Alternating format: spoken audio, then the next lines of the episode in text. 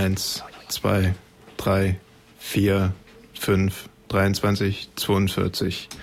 Heute wird gezählt, aufgezählt und abgezählt und wir erzählen euch, was es mit der ganzen Zählerei so auf sich hat. Hier ist Pentaradio, der monatliche Newsrückblick und Themensendung des Chaos Computer Club Dresden.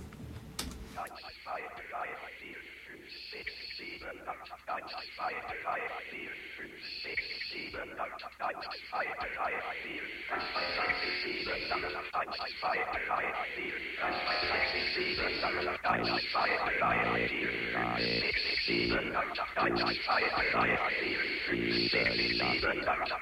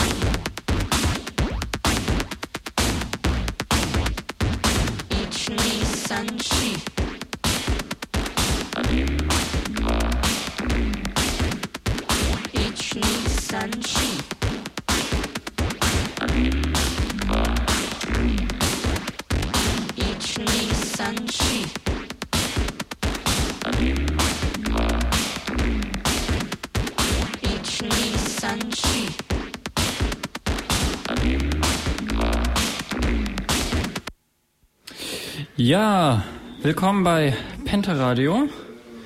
Wie Sie hören, hören Sie gerade mal nichts in meinem Kopfhörer. Aber das sollte kein Problem sein, weil ihr da draußen hört uns. Ja, willkommen zur heutigen Sendung über den Zensus 2011 als Hauptthema. Davor für, natürlich wie immer die News. Für Leute, denen das Wort noch nichts sagt, es geht also um die Volkszählung, die mal wieder ansteht bei uns im Lande. Seit 1987 die erste wieder. Und ja, darüber unterhalten wir uns. Da haben wir auch einen sehr, sehr kompetenten Interviewgast nachher. Genau, freuen wir uns schon. Dabei und fangen aber vorher mit den News an. Ja, willkommen zurück. Und jetzt müsste es, wenn es funktioniert, haben wir jetzt auch einen Skype-Gast. So. Hallo. Guten Morgen, liebe Zielgruppe. Ja, guten Morgen, liebes äh, ja, Ziel. Liebe. So, wir müssen mal eben noch einen Kopfhörer äh, ähm, organisieren. Kleinen Moment mal. Aber vielleicht kannst du schon mal kurz sagen, wer du bist. Ja, hallo, hier ist der Unicorn aus Mannheim. Und ich glaube, ich soll hier ein bisschen was zur kommenden Volkszählung erzählen. Exakt. Also zu dem, wie es medienwirksam heißt, Zensus 2011. Warum bist du der richtige Spezialexperte für dieses Thema? Ja, weil ich kann immerhin meinen Namen schreiben. Ich glaube, das reicht bei der heutigen Politik schon. Nein, so ist es natürlich nicht. Ich habe mich ja schon etwas länger mit dem Thema beschäftigt und habe auch schon äh, zusammen mit anderen vom Chaos Computer Club äh, zum Beispiel für den hessischen und auch für den thüringischen Landtag eine Stellungnahme zu Gesetzen in, dem, in der Thematik gemacht und bin jetzt gerade aktuell daran, auch eine Stellungnahme für den sächsischen Landtag zu schreiben zum ähm, sächsischen Landesgesetz in dem geregelt wird, wie diese Volkszählung stattfinden soll. Okay, also voll gesetzlich involviert. Wobei man noch sagen kann, du bist, glaube ich, auch der oder einer der zwei Autoren des Datenschleuderartikels über den Zensus. Auch das ist richtig. Wir haben natürlich, also ähm, das Thema Volkszählung ist halt relativ ähm, also dass diese Volkszählung sozusagen nächstes Jahr stattfinden soll, wird schon seit 2001 mehr oder weniger geplant. Also schon fast seit 2000 kann man sagen. Aber in der Öffentlichkeit ist das Thema halt überhaupt nicht angekommen. Und ähm, es ist relativ offensichtlich, dass das auch absichtlich so gestaltet wird, weil das natürlich äh, auf Seiten der Zensusbefürworter befürchtet wird, dass das äh, diese Volkszählung ähnliche Proteste hervorruft wie die letzte Volkszählung 1983 bzw. 87. Na, da würde ich vorschlagen, dass wir gleich einfach mal ein bisschen mit der Historie kurz einsteigen, was damals eigentlich war, weil viele Hörer vielleicht ja vielleicht auch zu jung sind, das damals mitbekommen zu haben. Und ich möchte jetzt nochmal aufrufen, also wenn euch das jetzt interessiert, das Thema, ihr das vielleicht zum ersten Mal hört, irgendwelche Fragen habt, die wir irgendwie vielleicht nicht beantworten oder zu schnell drüber gehen, dann ruft einfach an im Studio unter 0351 für Dresden 32 05 47 und am Ende dann die 11. Oder wenn das zu schnell ging, colorradio.org. Da ist die Studiotelefonnummer nochmal. Oder auf c3d2.de ist auch die Nummer oben nochmal drauf. Genau. Oder ihr kommt in unseren Chat. Jetzt, so, zurück zu dir. Ähm, gut, wollten wir ein bisschen mal kurz über die alte äh, Volkszählung reden? Genau. Ja, ich kann da ja mal ein bisschen ja. was zu ausführen. Ähm, dieses ganze Geschichte Volkszählung, also ich meine, ich muss jetzt dazu gestehen, ich war da auch jetzt noch nicht so dabei, so mental und körperlich, aufgrund meines Alters, aber ähm, in den 80ern gab es halt äh, auch aufgrund zahlreicher anderer Vorhaben der Bundesregierung ähm, eine zunehmende Protestwelle in der Bevölkerung. Also da, das war ja sozusagen die Gründungszeit auch der Grünen, das äh, Bündnis 90 auch, wo also wirklich äh, große Bevölkerungsschichten Beteiligten sich äh, aktiv an Politik beteiligen wollten. Und diese Volkszählung, die damals durchgeführt werden sollte, 1983, hat halt bei sehr vielen Bürgern eine große Befürchtung hervorgerufen, dass der Staat da eine Vollerfassung plant seiner ganzen Bevölkerung. Und das ist halt sehr vielen Leuten äh, gehörig gegen den Strich gegangen und deswegen gab es halt zahlreiche Proteste und eine Verfassungsbeschwerde 1983. Und daraufhin hat das Bundesverfassungsgericht eben dieses sehr berühmte und übrigens auch empfehlenswerte, auch für Nichtjuristen, ähm, Volkszählungsurteil gesprochen. Und dieses Volkszählungsurteil ist sozusagen der der Startschuss des Datenschutzes in Deutschland, kann man schon fast sagen. Also in dem Urteil sind halt wesentliche Inhalte, was wir heute als Datenschutz verstehen, zum ersten Mal postuliert worden. Also eines der Stichworte ist da die informationelle Selbstbestimmung. Und dieses, äh, diese diese ganze Bewegung hat es also halt geschafft, den diesen ganzen Datenschutzgedanken überhaupt erstmal äh, in die Bevölkerung zu bringen und auch äh, gleich auf ein Niveau zu heben durch das Urteil des Bundesverfassungsgerichts, dass sozusagen unsere Gesellschaft da jetzt äh, äh, seit mittlerweile fast 30 Jahren davon halt profitiert, dass wir diesen Datenschutz haben. Ja, ich meine, ja, was vielleicht äh, ich meine, weil wir schon ein bisschen eingestiegen sind in das ganze Thema, vielleicht erklären wir vorher nochmal, wer eigentlich was da zählen will. Also wer ist, glaube ich, schon klar geworden, ist der Staat, der will seine Bürger zählen. Aber vielleicht kannst du nochmal drauf eingehen, gerade jetzt halt für die aktuelle Volkszählung, was denn da gezählt wird. Ich meine, eigentlich gibt's doch irgendwie, also es steht in der Wikipedia, Deutschland hat irgendwie um die 80 Millionen Einwohner. Das müsste eigentlich klar ja, sein, oder? auf Wikipedia-Daten stützen. Genau. genau. Das wäre mal was. Das, äh, ich glaube, dann löst sich Wikipedia in einer Logikwolke auf, wenn du die Referenzkette durchbrichst. ja, also ja wäre ja vielleicht auch nicht was Schlechtes, aber gut.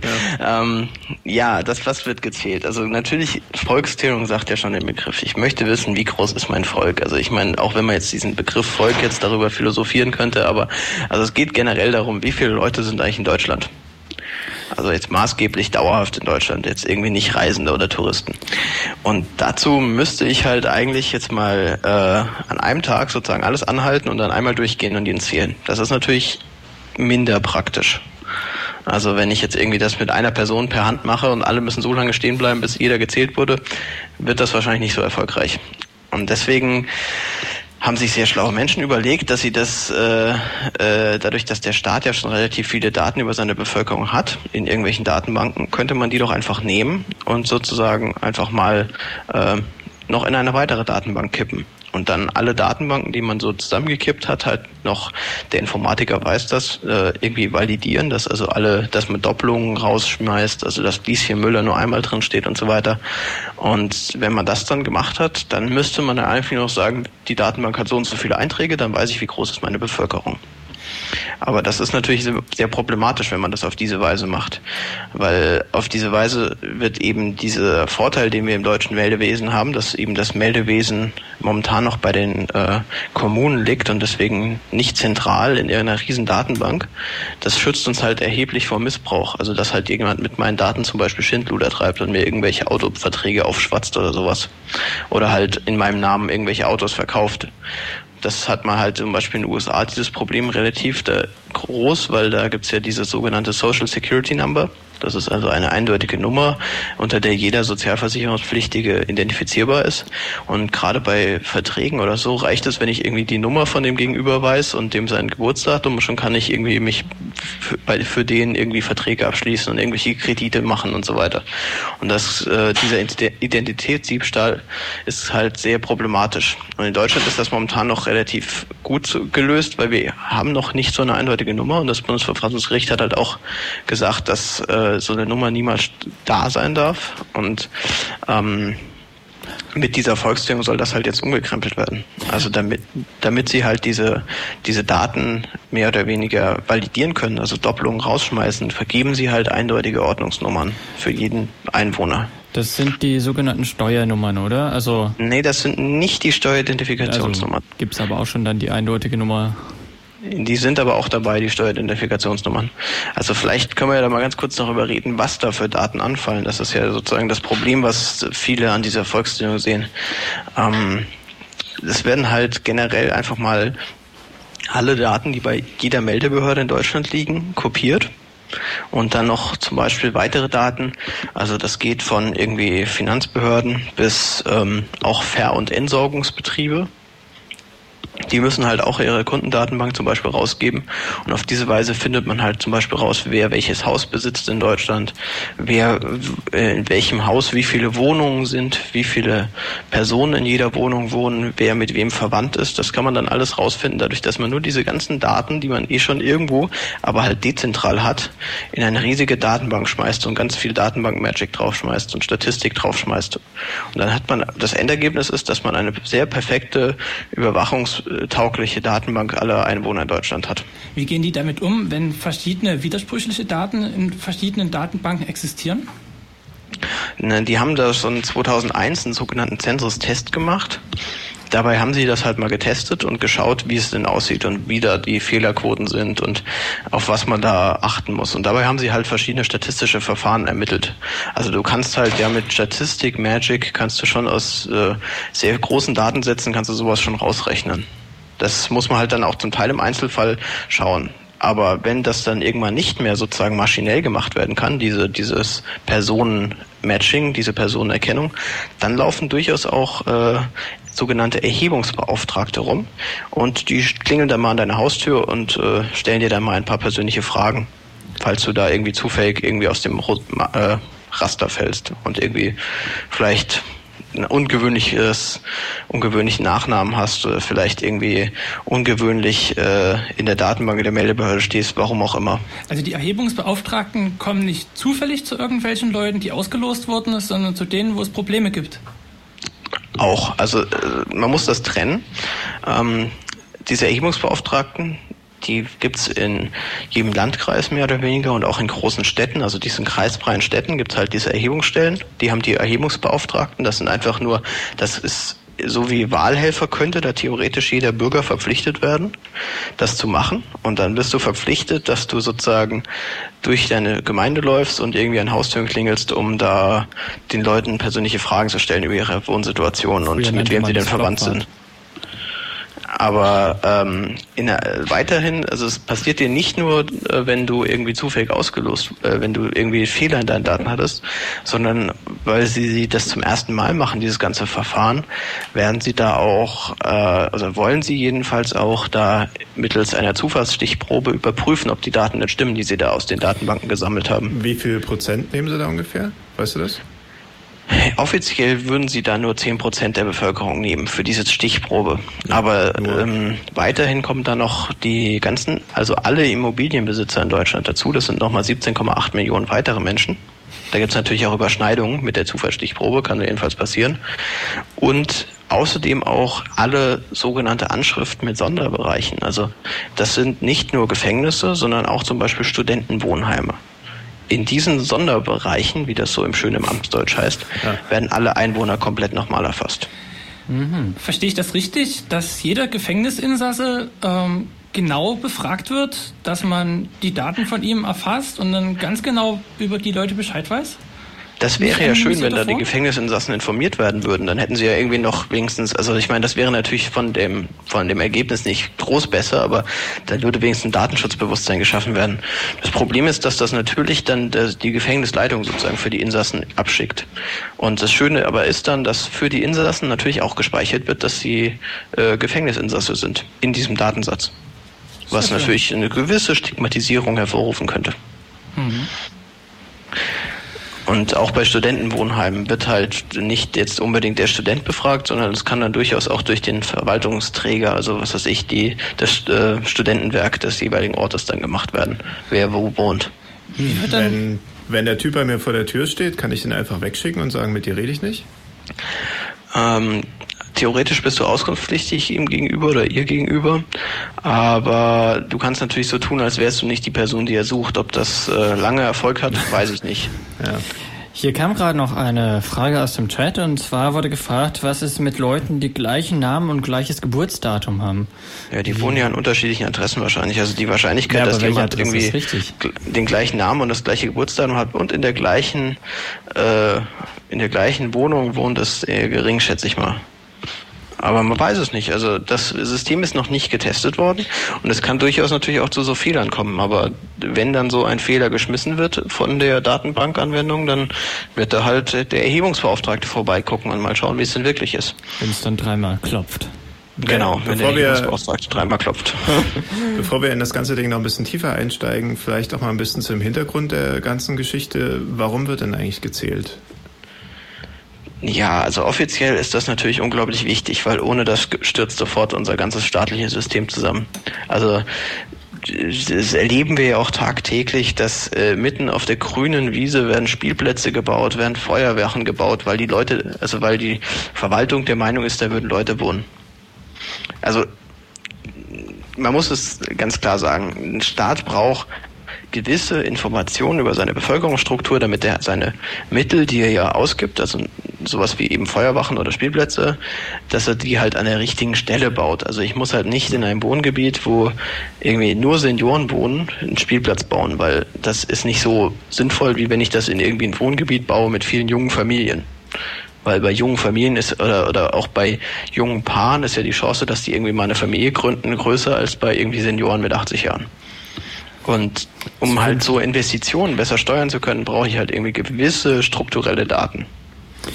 Ja, ähm, ich hatte mal ein bisschen recherchiert und bis jetzt wird es wohl so gemacht, dass ähm, im Juli 2007 wurden damals sämtliche Melderegisterdaten an die Steuerbehörde geschickt und die hat daraus diese elfstellige Steuernummer generiert und dann eben zusätzlich noch ähm, das mal alles so ein bisschen schon mal abgeglichen und gezählt. Also richtig gematcht. Das, das hat jetzt aber mit dem eigentlichen Volkszählung nicht direkt was zu tun. Ja, aber so also die Steuer, die ist auch sehr problematisch und da gibt's ja auch äh, Verfahren dagegen, weil eben da auch eine diese diese eindeutige Nummer, wie ich es ja vorhin schon beschrieben hatte, äh, vergeben wurde. Ähm, bei der Volkszählung ist jetzt so, dass da eine weitere Datenbank gestellt wird. Okay. Vielleicht dazu noch, weil unser News-System jetzt wieder funktioniert. Äh, der Weichert, also hier Schleswig-Holstein äh, Datenschutzchef dort, der hat vor ein paar Tagen zum Besten gegeben, dass es, dass die ganze Volkszählung äh, überflüssig ist und für solche politischen Planungen äh, die Zahlen im Prinzip auch vorliegen. Also im Prinzip gibt es das ganze Zeug schon. Man könnte also auch getrost darauf verzichten. Es gab da ein sehr schönes Interview mit der Taz. Ähm, da wurde er auch gefragt, was die Alternativen wären. Und er sagt, unabdingbar sind Einzeluntersuchungen von aktuell relevanten politischen Fragestellungen, ergänzt durch Markt- und Meinungsumfragen. Und Fehlplanungen lassen sich am besten durch weniger Einfluss von Lobbyisten und transparente Verfahren mit einer starken Bürgerbeteiligung vermeiden.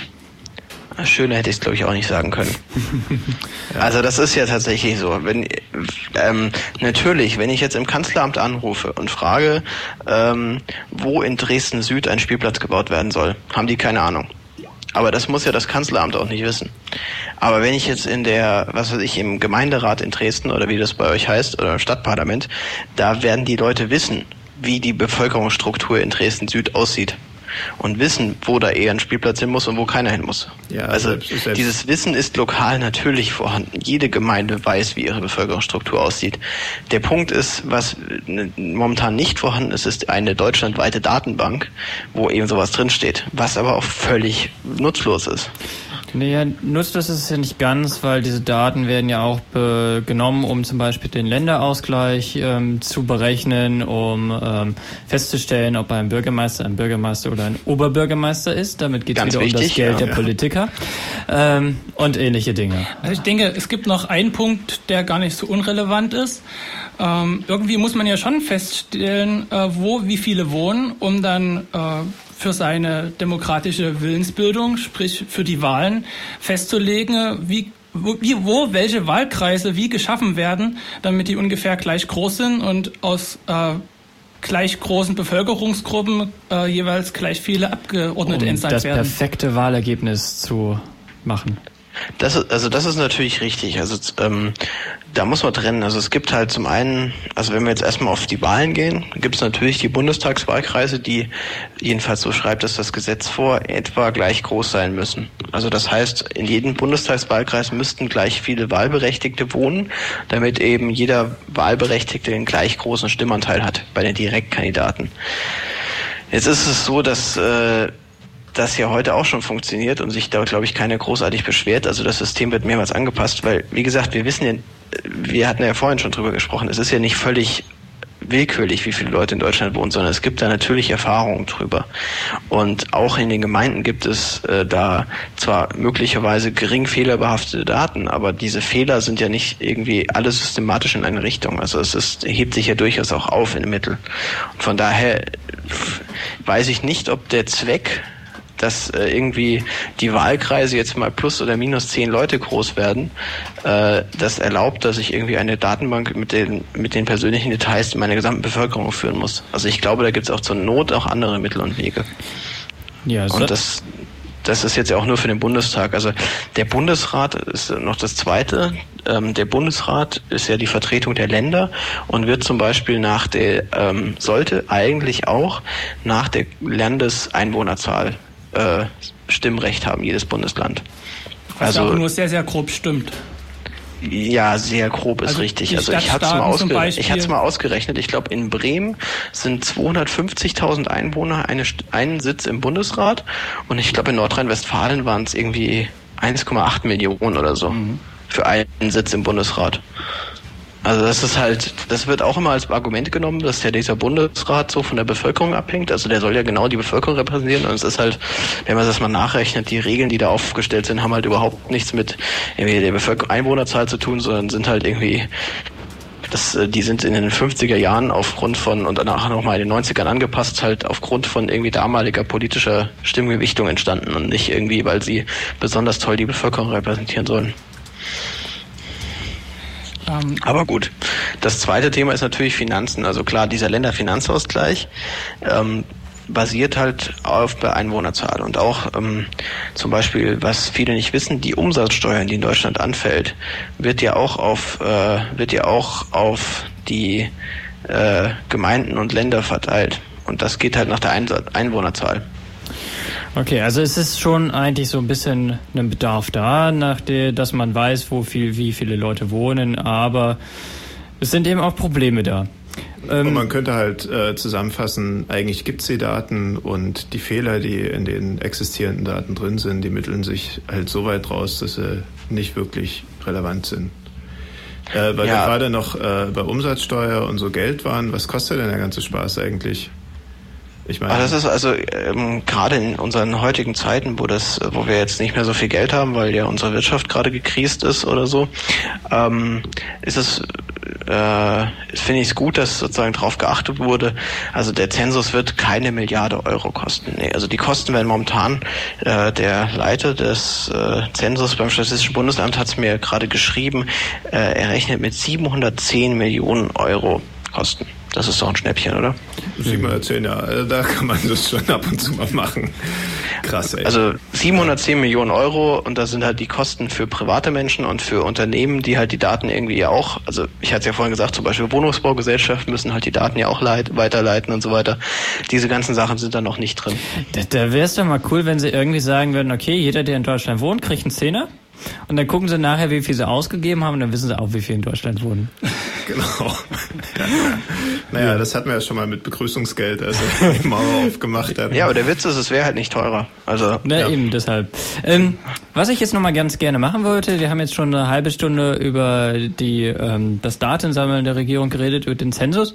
Ähm, nochmal die wichtigsten Fakten jetzt nochmal rauszuholen. Also, ähm, ähm, wer wird jetzt genau gezählt? Wann wird gezählt und warum wird gezählt? So jetzt irgendwie mal in drei Stichpunkten. Und was mich noch interessieren würde, wie die Daten zusammengefügt werden, wie genau. dann die Daten weiterverarbeitet werden. Werden die äh, dann in lokal schon aufsummiert und dann ja in der Form äh, weitergegeben in anonymisierter Form oder werden gar die Rohdaten äh, in einer zentralen Datenbank dann gespeichert? Lass uns erstmal ganz kurz das bisherige Geschehen so ein bisschen zusammenfassen und dann nochmal darüber reden, was mit den Daten wie genau passiert. Also klar, wer erzählen will, hatten wir, das ist der genau. Staat. Der interessiert sich dafür, weil er Steuern verteilt, weil er seine Wahlkreise danach macht, weil er was war noch?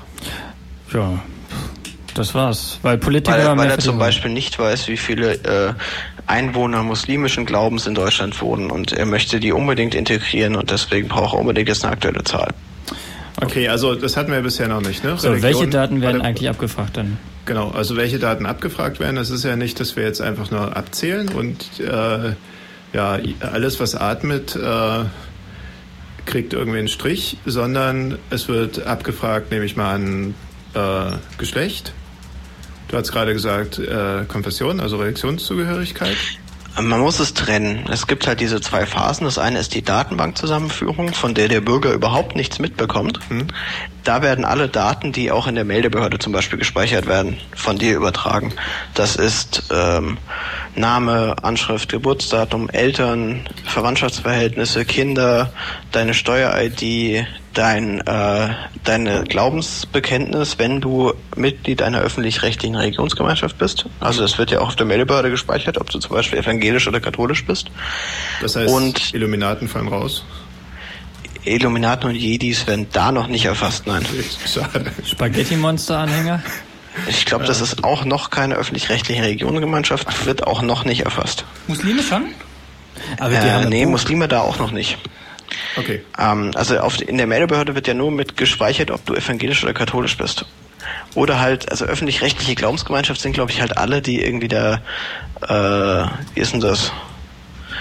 Äh, ich müsste jetzt mal gucken, da gibt es halt eine größere Liste. Also es ist nicht nur evangelisch und katholisch, so viel ich weiß. Sondern auch jetzt, äh, Quasi ach, alle, für die der Staat die Kirchensteuer ähm, nee, du kannst ja also, es gibt glaube ich auch kleinere, die zum Beispiel die, äh, die Kirchensteuer vom Staat sich äh, einziehen lassen. Aber da müsste man jetzt mal nachschauen. Aber das ist wie gesagt die erste Stufe. Okay. Ähm, das ist diese Datenübermittlung, gegen die ich überhaupt gar keine M Möglichkeit habe vorzugehen und über die ich auch überhaupt nicht informiert werde. Die wird einfach hinter meinem Rücken gemacht. Und in der zweiten Stufe werden dann eben noch diese Stichprobenerfassungen gemacht. Und auf den Stichprobenfragebögen, für die Auskunftspflicht besteht, ist äh, ist ein einziges Feld, für das keine Auskunftspflicht besteht. Und das ist äh, die Abfrage deines Religionsbekenntnisses. Und da gibt's dann halt so, nebendran steht dann halt sunnitischer Islam, schiitischer Islam, was es da noch so gibt. Und da wollen sie halt sozusagen rausfinden, wie viele bekennende Muslime es in Deutschland gibt. Und das wird alles dann in der Datenbank gespeichert. Zu es deiner ist also Person. Tatsächlich freiwillig. Das ist freiwillig. Das ist die einzige Frage auf diesem ganzen Bogen, die freiwillig ist. Und der restliche Bogen, das wird auch draufstehen, ist besteht Auskunftspflicht. Du wirst mit bis zu 5000 Euro bestraft, wenn du es nicht aus, äh, ausfüllst. Also jedenfalls drohen sie dir das an.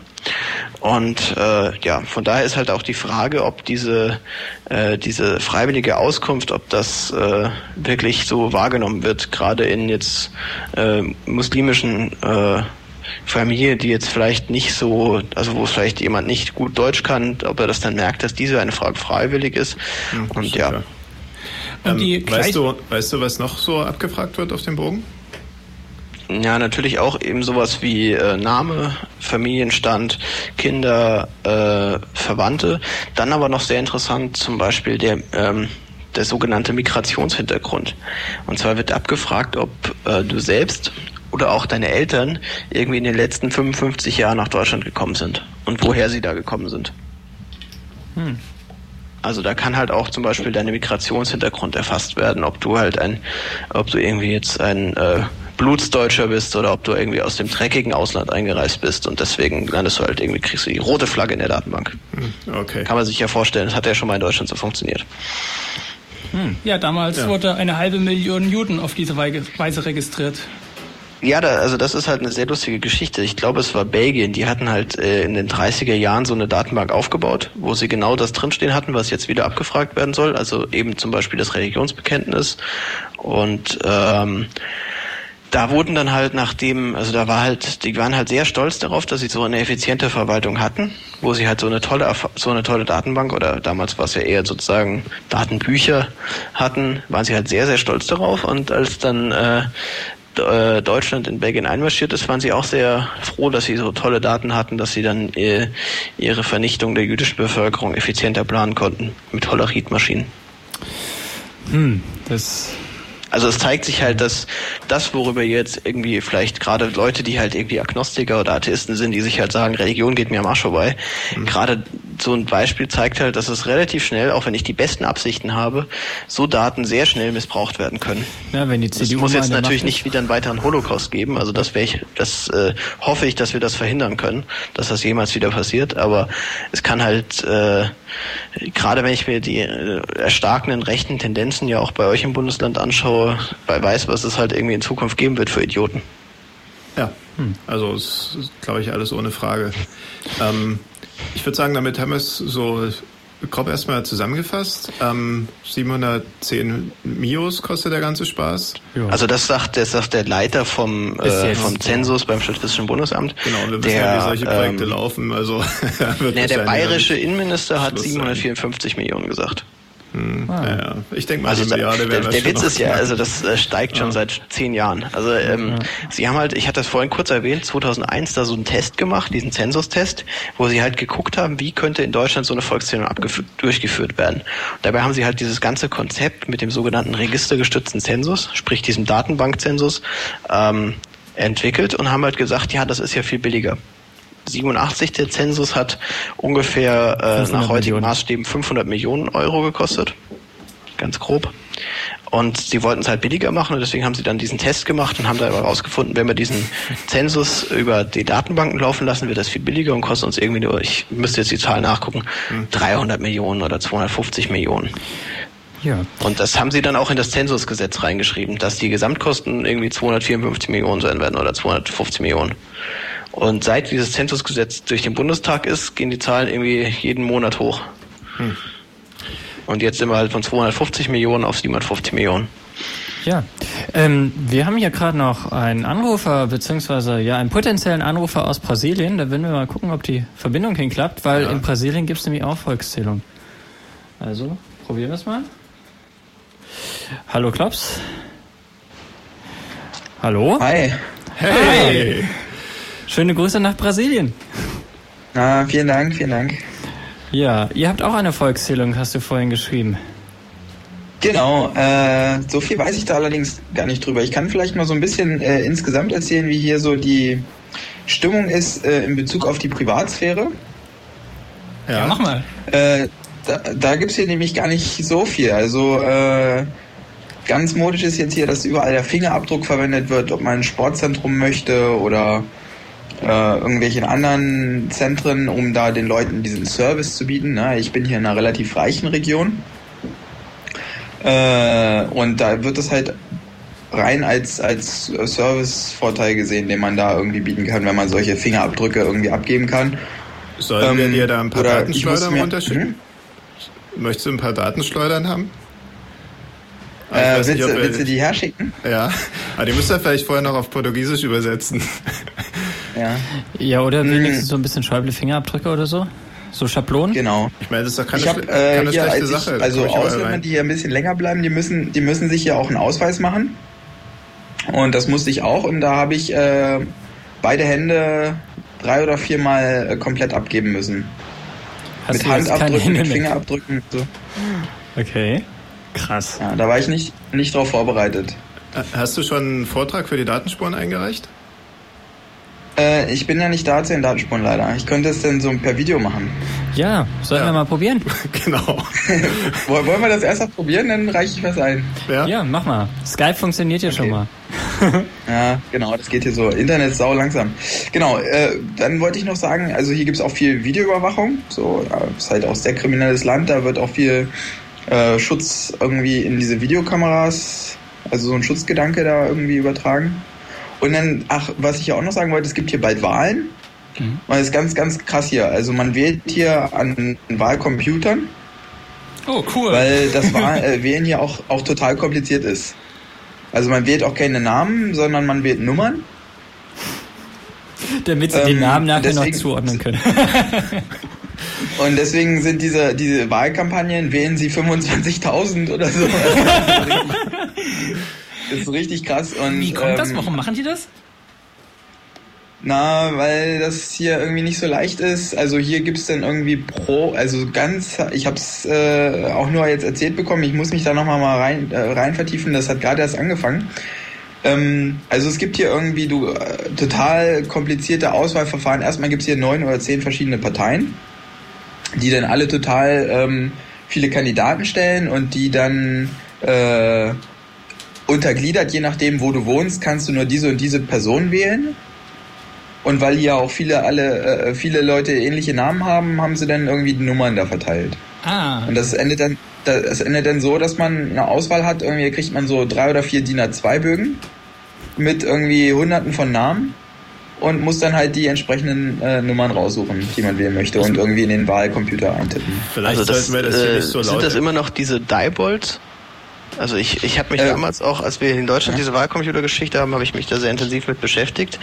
Und äh, damals waren es, glaube ich, in Brasilien diese Diebold's und Diebold's ist ja der Hersteller, der gerade in USA relativ äh, kritisch betrachtet wurde, weil er halt diese sehr enge Verbindung mit der Republikanischen Partei hatte und da auch irgendwie dieser äh, Chef der Firma gesagt hat, er wird alles daran tun, dass irgendwie George Bush Präsident wird und so. ja. nee, also welche, welches das jetzt hier genau ist, das weiß ich nicht. Also ich werde auch äh, mal sehen, ob ich hier die Wahl beobachten kann. Äh, das cool. äh, wird jetzt hier in den nächsten zwei Monaten sein. Das wird mich mal schon sehr stark interessieren. Was, was ich aber gut finde, dass damit mal Politiker eindeutig zuordnebare Nummern bekommen und nicht nur immer die Bürger. Ja. Naja, aber ja. das läuft hier eh anders, weil äh, hier, also ich habe da jetzt einen Bericht gelesen, äh, die Politiker, die überhaupt sich aufstellen dürfen, das entscheiden ja hier auch irgendwelche, also jetzt vielleicht nicht in meiner Region, aber in anderen Regionen entscheiden das halt die, die Mafia-Bosse, ob ein Politiker sich überhaupt wählen lassen darf oder nicht. Okay. Und ja, ähm, kann ja nicht jeden auf das Volk loslassen. Ja, das sind dann zum Teil sind das irgendwelche verdächtigten Mörder oder bestätigten Mörder, äh, die, die da, also stark kriminelle Leute, die da irgendwie ähm, ja gewählt werden können und die äh, dann auch also die, die Mafia-Bosse sagen dann halt auch dem Leu den Leuten in ihrem Viertel, ihr dürft überhaupt nur diese und diese Politiker wählen. Und dementsprechend sind die Politiker, die gewählt werden dürfen, auch äh, beliebt in einer, in einer Partei und deswegen kommen die nach oben und, und wird vergessen, was die gemacht haben und so. Also ist schon ein bisschen, ist schon kriminell hier, viele. Dann solltest viele du vielleicht ein bisschen vorsichtig sein, wenn du die Wahl beobachten möchtest. genau, genau. Wir freuen uns über deine Blog-Einträge, ja. aber wir freuen uns auch, wenn du nach der Wahl immer noch bloggen kannst. Äh, genau, naja, und äh, was ich hier auch genau, äh, diese, weswegen ich eigentlich irgendwie anrufe, es gibt ja auch eine Volkszählung, die ist äh, wohl wesentlich, in wesentlich kleineren Abständen als bei uns in Deutschland. Und ähm, da gibt es eigentlich auch so gut wie keinen, der, der das irgendwie mal äh, kritisch, kritisch sieht. Also mir kommt es so vor, als ob wir da in Deutschland äh, insgesamt in einem äh, sehr luxuriösen Status eigentlich innehaben. Also ich bin ja schon ein bisschen in der Welt rumgekommen und so die Probleme, mit denen wir uns da rumschlagen, irgendwie Überwachung und Privacy und was es da alles gibt, das sind alles Luxusprobleme. Ne? Also in den ärmeren Ländern, wo ich irgendwie mal war, da, da wird sowas überhaupt nicht äh, na, begutachtet oder. Ja, wir möchten aber auch ganz gern bei unseren Luxusproblemen bleiben und ich glaube, dafür ist es schon wichtig, dass man sich dafür einsetzt, äh, dass wir halt nicht in andere Probleme reinschlittern, die, wenn man die Luxusprobleme nicht löst, äh, dann plötzlich vor der Tür stehen. Ja, man muss mhm. ja auch ganz klar sagen, dass die Bevölkerung in Brasilien wahrscheinlich durchaus auch essentiellere äh, Bedürfnisse noch befriedigen muss, als sich jetzt äh, Datenschutzgedanken zu machen. Das ist ja schon irgendwas, was dann erst bei der industrialisierten Gesellschaft irgendwie auch im Gedeist ist. Also diese Na, wobei man sagen muss, ja, wobei man sagen muss, ich wohne hier in einer, in einer reichen Region. Also das ist durchaus hier mit Dresden vergleichbar, wo ich hier bin. Also die fahren hier genauso tolle Autos und die fahren hier, haben hier äh, äh, das Zimmer hier kostet genauso viel und also von der Warte her könnten die sich jetzt langsam schon mal auch mit unseren Luxusproblemen beschäftigen. Ne? Aber da hat noch keiner was von gehört. Also in Deutschland haben wir jetzt auch irgendwie 30 Jahre lang, äh, also ich nicht persönlich, aber also die ganze Datenschutzbewegung ist ja seit 30 Jahren dabei, sozusagen diesen Gedanken, was das eigentlich bedeutet, Datenschutz und warum der allen hilft und nicht irgendwie immer eine Gefahr ist oder irgendwie dann als Täterschutz garantiert werden muss, äh, warum das denn was Gutes ist. Und das da wird jetzt seit 30 Jahren hingeschwätzt und ich meine, Brasilien ist jetzt noch nicht, vor 30 Jahren, Brasilien war also noch Unterentwicklungsland. Hm. Da ist ja in den letzten ja, 30 Jahren schon viel passiert. Aber bis das halt. Genau, vor 30 Jahren war es eine Diktatur hier, ne? Ja. Na gut. Wir schweifen jetzt auch so ein bisschen ab. Also das ist auf jeden Fall total genau. interessant. Ich glaube, da könnte man mal einen eigenen Podcast drüber machen, hinten. Ja, okay. Skype funktioniert ja? Das funktioniert, ne? Genau. Gut, äh, dann war es das auch von meiner Seite. Ich wünsche euch noch eine schöne Sendung weiterhin. Ja. ja danke dir. Danke für den Hinweis ja. mit der Volkszählung und die Zustände in Brasilien dahingehend. Okay, bis dann. Ich lade mir das immer runter, dass ich das auch mal anhören kann, in welchem Kontext das überhaupt bei der Stream ist, nämlich leider nicht so gut. Ah, da müssen gut, wir bis gucken, dann, ob blocken. Ja, tschüss. So. So, ja, vielleicht kommen wir jetzt nochmal darauf zurück, äh, wie die Daten, also welche Datenbanken wie zusammengeführt werden. Wir hatten also, es gibt eine neue eindeutige ID für jeden. Nicht nur eine. Also es gibt eine Ordnungsnummer pro Person, pro Gebäude, pro Wohnung und äh, die werden auch untereinander gespeichert. Also die Person kriegt natürlich, also wenn sie, sie hat ihre eigene Ordnungsnummer, aber da wird natürlich auch noch die Nummer der Wohnung gespeichert und auch die Nummer des Gebäudes. Und darunter ist halt dann die komplette Adresse auch ersichtlich. Okay, und da habe ich dann halt die, die ganzen Sachen, die ich aus dem Melderegister rausgezogen habe, die habe ich dann halt verknüpft mit der Person. Die Sachen aus dem Melderegister, aber da zu dem Zeitpunkt sind dann auch schon mehr Daten noch eingeflossen. Also eben, es wird halt, äh, das ist schon in voller Mache ein deutschlandweites Gebäudebesitzerregister erstellt da kommen halt, wie ich vorhin ansprach, zum Beispiel halt auch die Fair- und Entsorgungsbetriebe dazu. Die geben halt auch ihre Kundendaten raus, weil die haben ja sozusagen, die wissen ja, wer sozusagen für die Scheiße bezahlt oder für das genau. äh, Frischwasser. Ja. Und äh, diese Leute haben dann äh, geben auch ihre Daten raus und halt noch zum Beispiel die Katasterämter geben ihr die Straßendaten raus, die die haben, geben auch Geokoordinaten zu den Häusern raus und ähm, das wird auch alles dazu gespeichert. Also die und, berühmten Flurpläne. Genau. Und weiterhin wird halt auch ähm, zum Beispiel die äh, Bundesagentur für Arbeit die gibt auch nochmal ihre Datenbank raus, weil die Bundesagentur für Arbeit erfasst ja alle sozialversicherungspflichtigen Arbeitnehmer in Deutschland. Das heißt, die haben ja auch nochmal eine sehr umfassende Bevölkerungsdatenbank. Zumindest der arbeitenden Bevölkerung. Und weil das noch nicht alle erfasst, also zum Beispiel Beamte sind nicht bei der Bundesagentur für Arbeit gemeldet, mhm. die ja nicht in die, in die Bundes also in die generelle Sozialversicherung einzahlen, sondern in die, ich weiß gar nicht, wie das heißt, Beamtenversicherung. Ähm, da gibt's dann halt auch nochmal die Dienststellen, die Beamten beschäftigen. Das betrifft aber zum Beispiel auch die Post. Die haben auch viele Beamten noch. Die geben halt auch nochmal die Mitarbeiterdatensätze raus. Ähm, da habe ich mal eine Frage, und zwar, womit wir fast ja eigentlich den letzten Teil dann schon langsam einleiten würden. Wie kann man sich denn dagegen wehren? Also ich persönlich habe zum Beispiel hier bei der Stadt Dresden einen Widerspruch eingelegt, dass man dem Meldeamt meine Daten nicht weitergeben darf.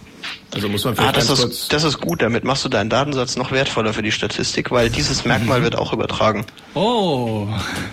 Also es gibt, also das, was Wofür du gemacht hast, ist ja eine ist ja eine freiwillige Meldesperre. Also du hast dich ja sozusagen dagegen gewehrt, dass du irgendwie Werbung von irgendwelchen Leuten kriegst und so weiter. Deswegen hast du diese freiwillige Meldesperre. Ähm, es gibt aber ja auch Leute, die zum Beispiel Gefahr für, denen Gefahr für Leib und Leben droht, also weil sie halt irgendwie äh, in einem Mafia-Prozess ausgesagt haben, Zeugenschutzprogramm, was weiß ich, irgendwas. Ähm, und diese Leute haben auch so eine Meldesperre. Das ist in der Datenbank genau das gleiche Feld wie das, was du eingerichtet hast, nur ist halt eine andere Nummer. Also statt halt, was weiß ich, ich da gibt's halt irgendwie neun verschiedene Nummern, was da drin stehen kann. Und äh, das eine ist halt irgendwie, weil du Zeugenschutzprogramm bist und das andere ist halt diese freiwillige Meldesperre. Und jetzt ist es lustigerweise so, dass ein Datensatz aus den Meldedaten nur komplett übertragen werden darf. Und das bedeutet inklusive dieser Meldesperre. Ah, und dann wird gesammelt, wer alles besonders schützenswert ist.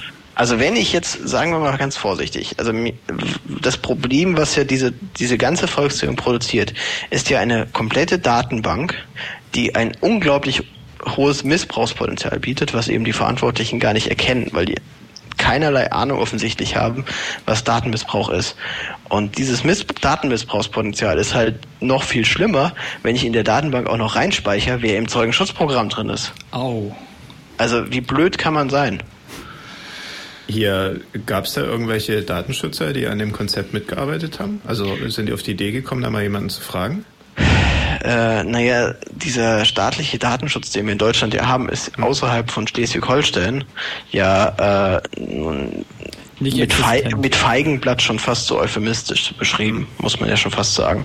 Und das, äh, also zwar hat zum Beispiel Peter Schader mitgearbeitet, in, in, am Ende, als das schon mehr oder weniger auf der Zielgeraden war, mhm. aber äh, ich, er hat da jetzt nicht irgendwie maßgeblich Veränderungen beigetragen. Und ich habe auch nicht das Gefühl, dass irgendwie die Datenschutzbeauftragten da große, auch eben diesen Datenmissbrauch schon da sehr gesehen haben. Das ist halt das Problem. Also das, ich habe da aus äh, der Recherche zu dem Vortrag, den ich mit äh, Skytail auf der SIG in, äh, gehalten habe im Mai mhm. und auch zum Datenschutz, äh, Datenschleuderartikel, habe ich halt eine sehr schöne Anekdote. Ähm, es gibt in Hessen gibt es ja auch einen Datenschutzbeauftragten. Und dieser Datenschutzbeauftragte hat irgendwann in den 90ern mal äh, die Statistikbehörden der großen hessischen Städte untersucht. Das heißt, er hat äh, da halt mal Datenschutzaudit gemacht, würde man heute sagen. Und dabei hat er festgestellt, dass die Statistikdaten, ich glaube es war in Darmstadt, ähm, äh, diese Statistikdaten lagen auf dem gleichen Server wie auch die übrigen Verwaltungsdaten. Was ja, also das ist ja problematisch. Und deswegen hat er auch, er ist ja ein ordentlicher Datenschützer, hat er auch gesagt, das geht so nicht, das muss physikalisch getrennt werden. Also baut da bitte in diesen Server eine zweite Festplatte ein. ja. Ja, sehr schön. Also man kann natürlich drüber lachen, aber das zeigt nee, halt recht ist, deutlich das ist, äh, Problem, was wir mit dem staatlichen Datenschutz in Deutschland haben. Also das äh, ist, das kann man nur Feigenblatt nennen.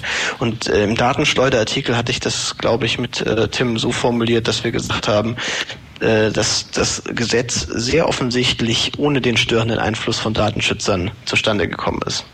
Und das muss man halt auch wirklich unterstreichen also wenn jetzt sich danach halt aufgrund der Öffentlichkeitskampagne, die ja der Arbeitskreis Vorratsanspeicherung bzw. der ABAK Zensus da gemacht haben, wenn jetzt langsam die Datenschützer aufwachen, ist das vielleicht was Gutes, aber da habe ich meine Hoffnung schon lange aufgegeben, dass das irgendwie signifikant was verbessert.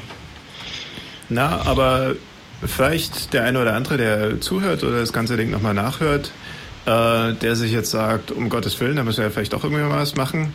Was können denn die Leute machen? Also du hast gerade äh, schon zwei Sachen angesprochen.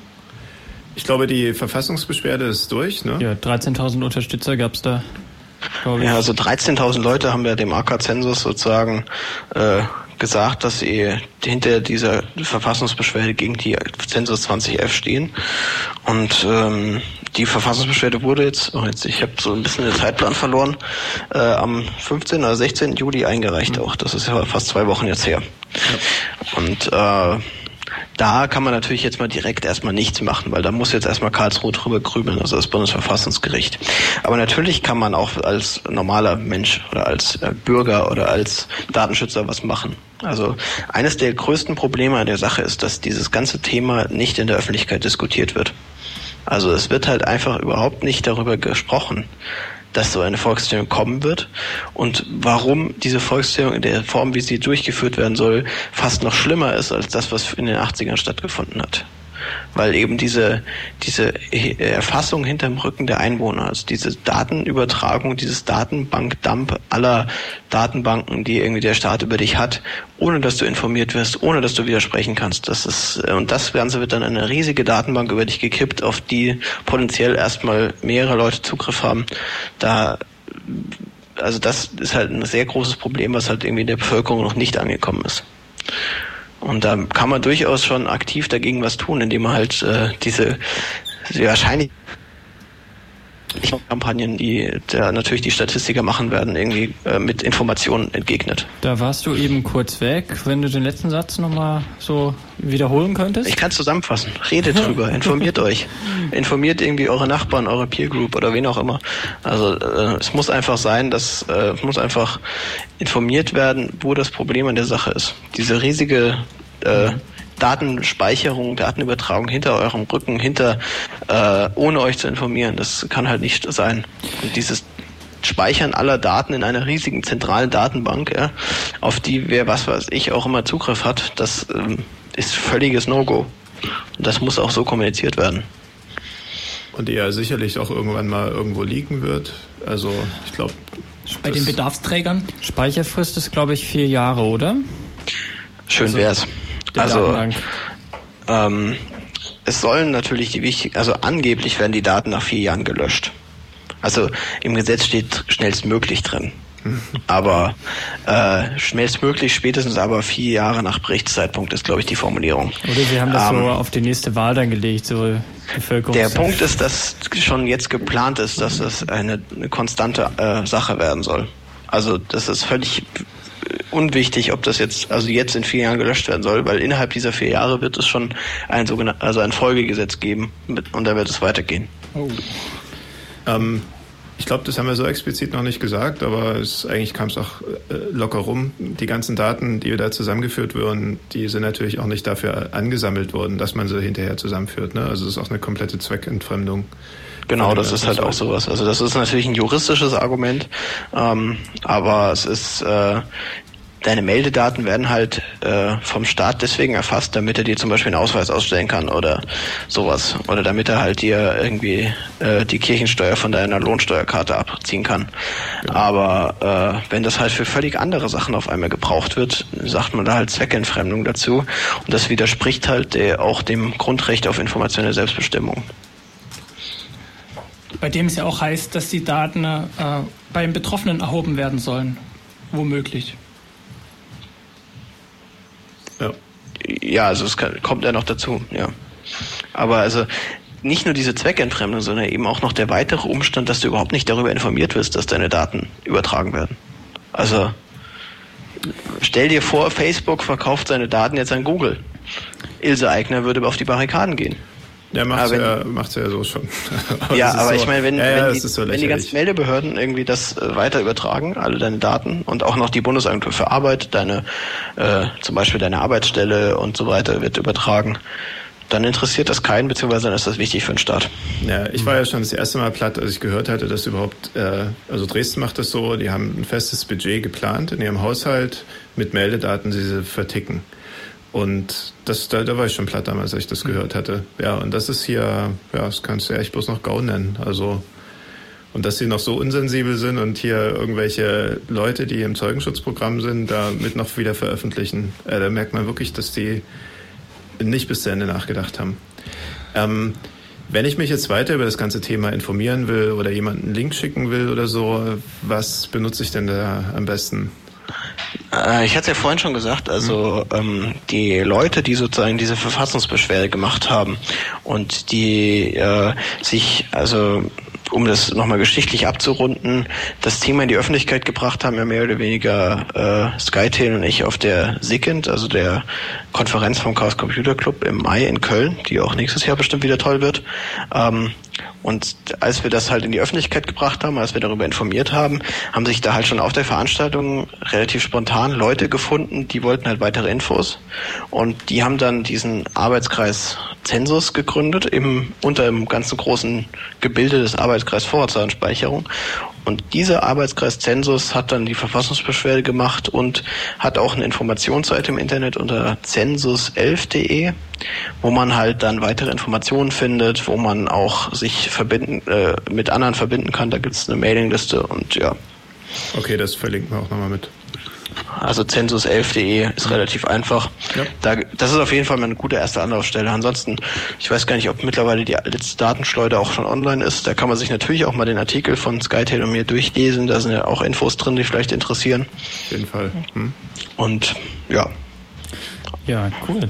Ja, haben wir es doch gut geschafft, zumindest einen kleinen Einblick in diesen ganzen Datenwust und Müll, der da gesammelt wird, zu geben. Ja, ganz herzlichen Dank, dass du uns Rede und Antwort standest zu so später Zeit. Kein Problem. Genau. Habt ihr Glück, dass ich schon aufgestanden bin? ja. Ja, na, da können wir eigentlich bloß äh, drauf hoffen, dass das Bundesverfassungsgericht äh, dann noch sein Veto einlegt, so wie es beim letzten Zensus ja auch war. Toi, toi, toi. Zweimal sogar. Also 83 wurde der ja schon gekippt und 87 dann nochmal. 87 wurde er nicht gekippt, 87 ist er stattgefunden. Hat er stattgefunden. Nachher die, ja, das Urteil herausgekommen. Ja. Okay. Ich will ja. mich nochmal ganz kurz entschuldigen, dass ich hier unser News-System sabotiert hatte. Und deswegen der News-Teil ein bisschen lau war heute. Genau. Aber ja. Die ganze News findet ihr und die Sendung findet ihr nachher auch auf pentamedia.org slash pentaradio. Dort findet ihr auch unsere vorhergegangenen Sendungen. Ihr findet außerdem alle Links zu den ganzen News, die wir heute gesagt haben. Die News, die wir so posten, die findet ihr dann im News Submitter. Der ist dann oben rechts auf der Seite verlinkt. Einfach mal ein bisschen durchklicken. Wir freuen uns über Kommentare, über Feedback. Gerne auch am Mail c3d2.de, wenn das nicht vielleicht öffentlich sein soll. Ja. Ähm, genau. Schreibt uns, interagiert mit uns. Ladet es runter, sagt es euren Freunden. Ihr könnt auch auf die Sendung hier verweisen. Ich glaube, hier lohnt sich mal dann doch wieder vielleicht noch einen extra Teil nur für, den, für das Topic zu machen. Ja, ja, das machen wir. Und ja, wir werden uns jetzt verabschieden mit einer schönen Musik, weil die Zeit ist reif. Also dann, auf Wiedersehen. Tschüss. Tschüss, vielen Dank fürs Zuhören.